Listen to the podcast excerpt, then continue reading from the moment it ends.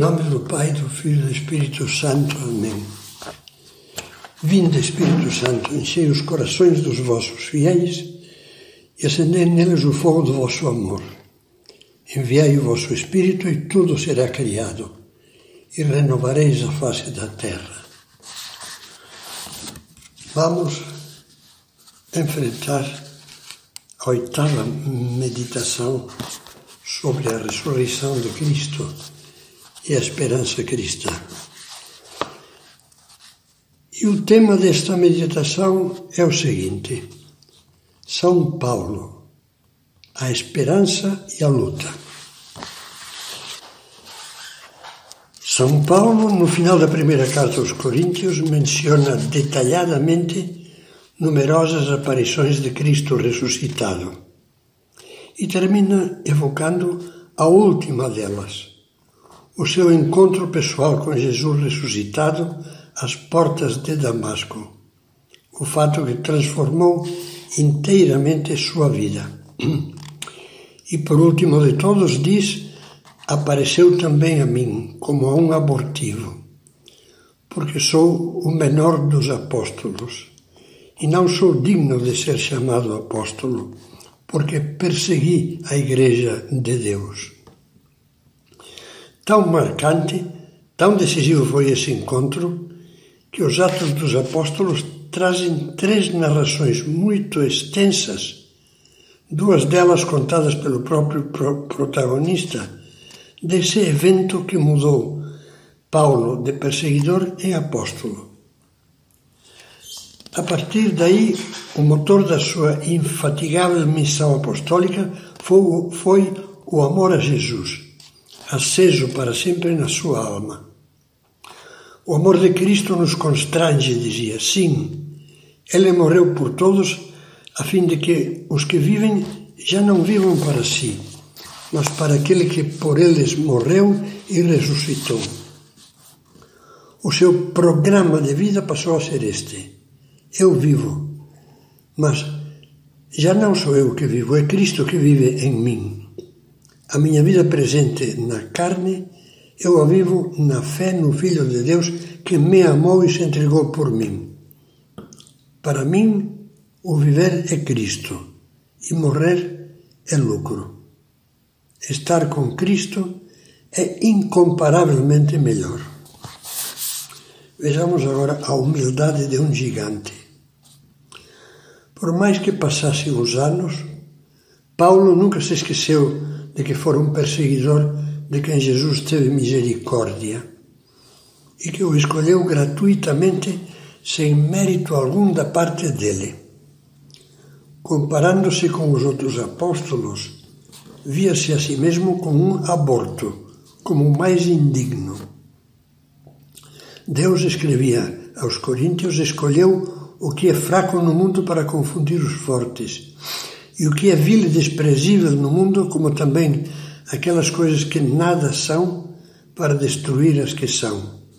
Assim, nenhuma criatura se vangloriará diante de Deus. Essa sua humildade de julgar-se nada, de considerar-se o último, permite-nos entender corretamente outra afirmação que parece contradizê-la. Mas pela graça de Deus sou o que sou. E a graça que Ele me deu não tem sido inútil. Ao contrário, tenho trabalhado mais do que todos eles, do que os outros apóstolos. Tenho trabalhado mais. Tudo fica claro ao lermos que essa afirmação de ter trabalhado mais do que ninguém vai precedida pela declaração que é só pela graça de Deus que sou o que sou e fica arrematada com estas palavras finais. Tenho trabalhado, não eu, mas a graça de Deus que está comigo. A humildade é a verdade, gostava de lembrar Santa Teresa de Ávila. Negar as maravilhas da graça de Deus, negar os prodígios que Deus faz por meio de seus pobres instrumentos humanos, seria rebaixar a Deus, não seria humildade nossa. A humildade autêntica sabe conjugar as duas certezas que São Paulo certamente possuía. Uma, toda a nossa capacidade vem de Deus. Outra, tudo posso naquele que me dá forças. E por isso ele teve a experiência da força que triunfa na fraqueza. Houve um momento em que São Paulo experimentou fortemente o seu nada. Ele mesmo abre a alma e conta essa aflição aos coríntios. Relata os seus trabalhos e sofrimentos apostólicos e também os dons, dons e revelações recebidos de Deus. E de repente se interrompe e diz: De mim mesmo, porém, não me gloriarei a não ser das minhas fraquezas e para que a grandeza das revelações não me levasse ao orgulho, foi-me dado um espinho na carne, um anjo de Satanás para me esbofetear e me livrar do perigo da vaidade. O que era esse espinho? Os melhores intérpretes concordam em que se tratava de uma doença ou sofrimento corporal, que nós não conhecemos com exatidão mas que ele sentia como capaz de arruinar, pelo menos em parte, os seus trabalhos apostólicos. Tanto o afligia, pois ardiam desejos de levar Cristo ao mundo inteiro, que dizia: Três vezes roguei ao Senhor que o apartasse de mim.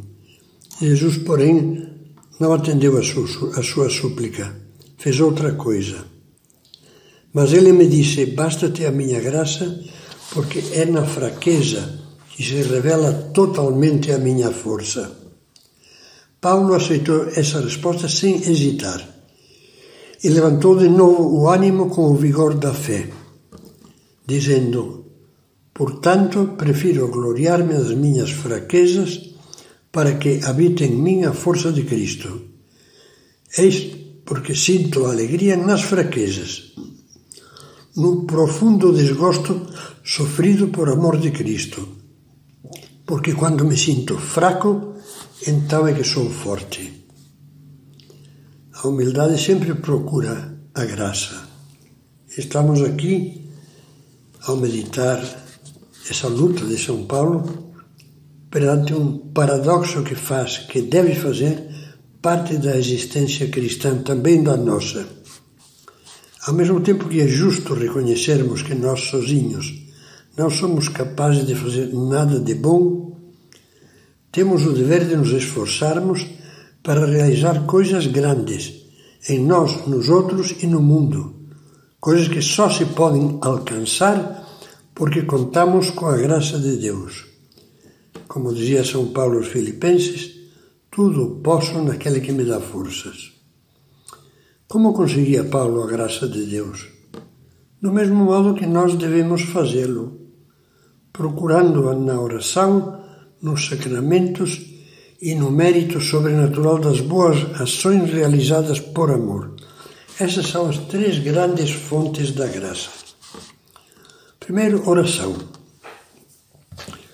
Aos Tessalonicenses, na mais antiga carta de São Paulo que se conserva, escrita por volta do ano 50, o apóstolo exortava: Vivei sempre contentes Orai sem interrupção. Orai também por nós. Era um eco do ensinamento de Cristo. É preciso orar sempre e não desfalecer. E daquilo que o próprio Paulo fazia constantemente. Em todas as minhas orações, rezo sempre com alegria por todos vós. Lembra-me, lembro-me de ti, dizia a Timóteo, lembro-me sem cessar nas minhas orações, de noite e de dia. Primeira oração, daí vem a graça. Segundo, os sacramentos, que, quanto à importância, estão em primeiríssimo lugar. Ao lado da insistência na oração, São Paulo ensinava que sem a Eucaristia, celebrada e recebida com as devidas disposições, o cristão não poderia ter saúde espiritual e forças. Ficaria sendo uma alma doente, morreria de fraqueza. Doía-lhe muito que alguns desrespeitassem a Eucaristia, como comenta no capítulo 11 da primeira carta aos Coríntios, ou que recebessem a comunhão em estado de pecado grave. Que cada um se examine a si mesmo, dizia, e assim coma deste pão e beba deste cálice. Aquele que o come e bebe indignamente, sem distinguir o corpo do Senhor, come e bebe a sua própria condenação. Esta é a razão porque entre vós há muitos adoentados e fracos, e muitos mortos.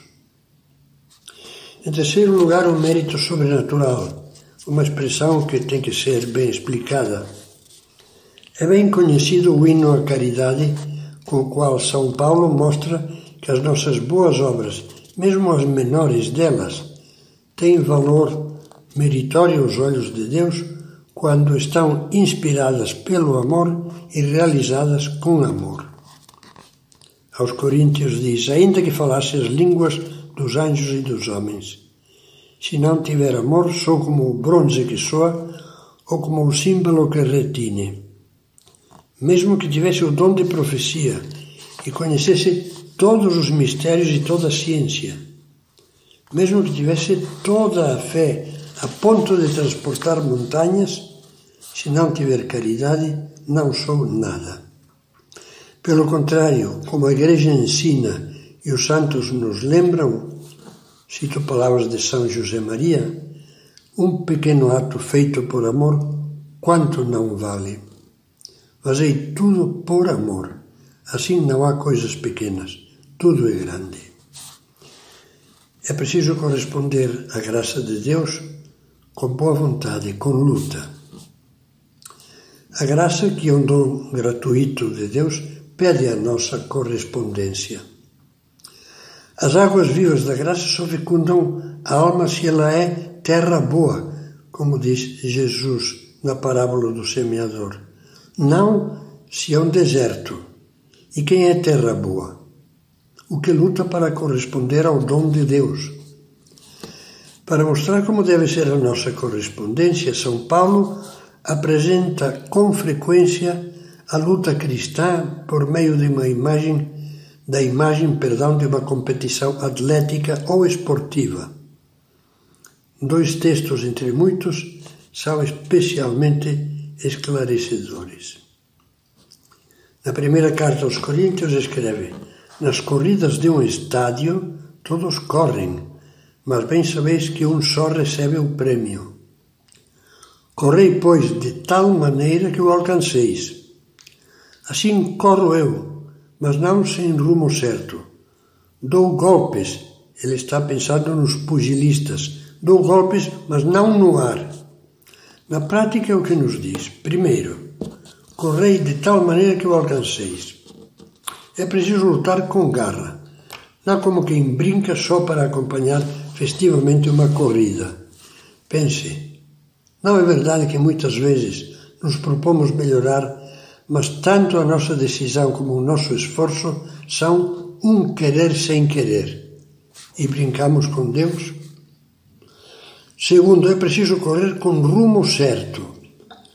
Se alguém nos perguntasse que melhora você se propõe na sua vida cristã, talvez respondêssemos de um modo genérico: Eu me proponho melhorar, quero trabalhar melhor, quero tratar melhor as pessoas lá em casa isso propriamente não é um rumo, mas um desejo vago. O rumo deve ser uma linha de conduta bem definida. Por exemplo, quero me levantar numa hora certa, tal hora, e fazer logo a seguir 15 minutos de oração. Ou tenho o propósito de estar vigilante durante a reunião da família ao jantar, para não me alhear nem dizer palavras ásperas nem comentários pessimistas que estraguem o ambiente. Em terceiro lugar, mesmo esse rumo precisa ser concretizado constantemente, para que não fiquemos dando golpes no ar. Por exemplo, se eu me propus rezar de manhã, preciso definir o que farei. Amanhã vou rezar o Pai Nosso e Ave Maria. a oração a São José, especialmente neste ano de São José, pela santificação do meu trabalho. E além disso, vou meditar uns minutos sobre o Evangelho do dia, que está indicado no folheto da missa. Se eu me propus ser amável ao jantar, por exemplo, devo definir. Vou procurar contar um episódio simpático. Vou fazer uma brincadeira carinhosa com tal filho ou vou me interessar sinceramente pelo que a minha esposa ou o meu marido fez nesse dia e perguntar-lhe sobre tal assunto do que sei que gosta. Outro texto muito sugestivo sobre a luta cristã é o do capítulo 3 da carta aos Filipenses. Paulo agradece comovido ter sido conquistado por Cristo e quer corresponder. Por ele tudo desprezei, e tenho em conta de lixo, a fim de ganhar a Cristo e estar com ele.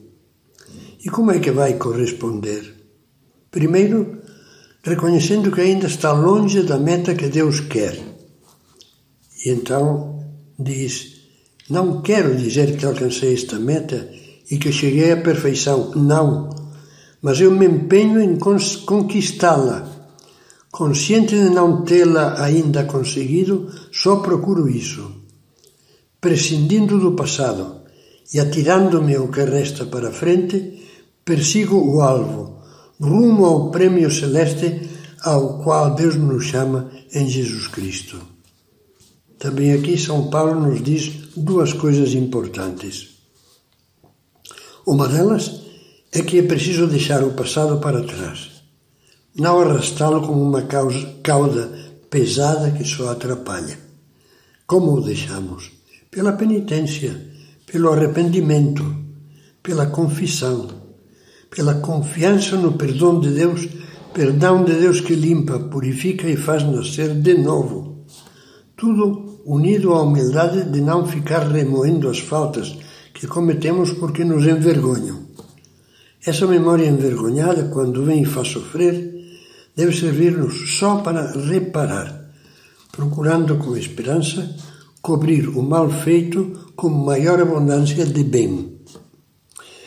Além disso, é preciso não nos determos na caminhada, não parar nunca, mas correr sem cessar atrás do que, como diz São Paulo, atrás do que resta para frente, buscando crescer no amor de Deus e no amor ao próximo. Sempre podemos dar um passo mais. Sempre podemos recuperar o ritmo perdido, se porventura nos detivemos ou caímos no chão. Assim, todas as virtudes, o amor, a caridade em primeiro lugar, poderão crescer, até atingirmos, como diz São Paulo aos Efésios, o estado de homem perfeito, à medida da estatura completa de Cristo. Vivendo assim, como São Paulo, poderemos acabar a vida com agradecimento e esperança e dizer, como ele: Combati o bom combate, terminei a minha carreira, guardei a fé.